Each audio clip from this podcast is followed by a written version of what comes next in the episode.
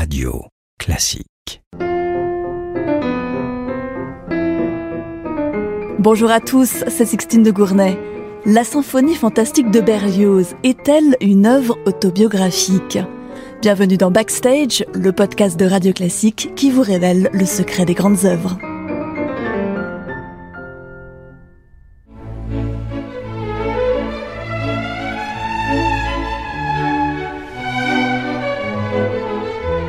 La symphonie fantastique est créée à Paris en 1830. Quelques jours avant la première, Berlioz publie dans la presse un texte décrivant les personnages. Car sa symphonie raconte une histoire, une révolution à l'époque. Le titre de la symphonie est assorti d'une précision. Épisode de la vie d'un artiste. On a donc voulu y voir un récit autobiographique. Mais le personnage, amoureux et conduit, finit guillotiné et son fantôme assiste à un sabbat de sorcières. Alors, où est la vérité et quand commence la fiction? Trois ans plus tôt, Berlioz est allé voir une représentation d'Hamlet de Shakespeare. Il est aussitôt tombé amoureux de l'actrice qui jouait le rôle d'Ophélie. Elle s'appelle Harriet Smithson, elle est irlandaise et ne parle pas français.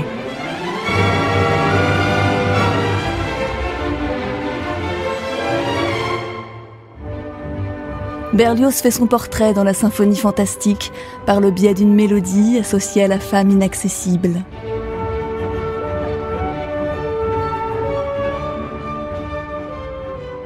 On a donné à ce thème le surnom de l'idée fixe, car elle obsède complètement le personnage principal.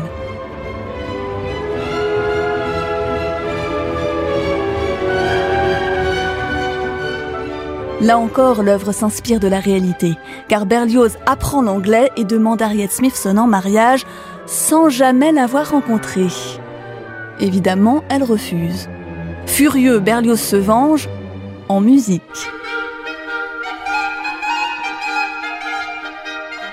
La mélodie du personnage féminin revient donc dans le dernier mouvement de la symphonie, mais cette fois avec un rythme grotesque et le timbre volontairement criard de la petite clarinette. Berlioz a tourné en ridicule celle qui l'a repoussée. L'œuvre musicale s'inspire donc du vécu du compositeur. Le premier mouvement suggère l'état émotionnel agité de l'amoureux. Le second évoque les circonstances où le personnage a aperçu de loin la femme aimée. Au lieu d'une pièce de théâtre, nous sommes ici au bal, plus facile à décrire en musique. Le rythme de valse sert donc à planter le décor.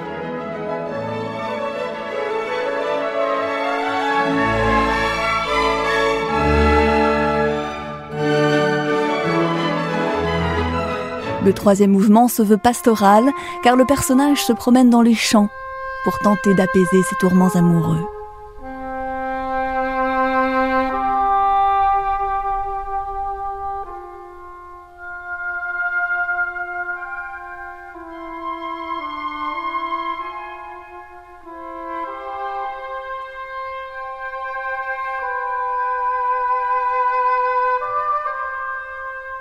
Si les trois premiers mouvements de la symphonie s'inspirent bien du monde réel, les deux derniers mouvements sont en revanche totalement hallucinés. Dans le programme communiqué au public, Berlioz explique que l'amoureux est conduit à fumer de l'opium et rêve qu'il est exécuté pour le meurtre de la femme qu'il a tant aimée. Les chimères de la drogue lui suggèrent ensuite un sabbat dans un cimetière des cloches, et le thème du désir grégorien nous plonge dans l'ambiance.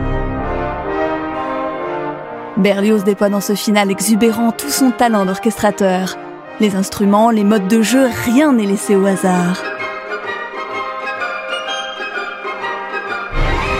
Ce dernier mouvement remporte encore aujourd'hui un immense succès à chaque concert.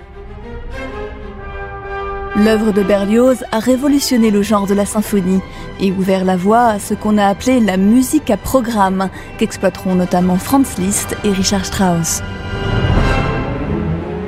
Quant à Berlioz, il finit par épouser Harriet Smithson, flatté d'avoir été mise en scène dans une œuvre dont parle alors tout Paris.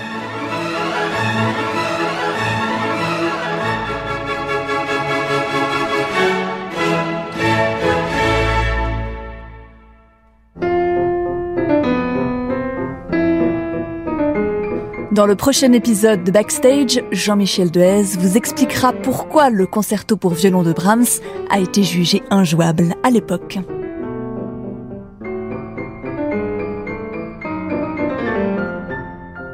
Radio classique.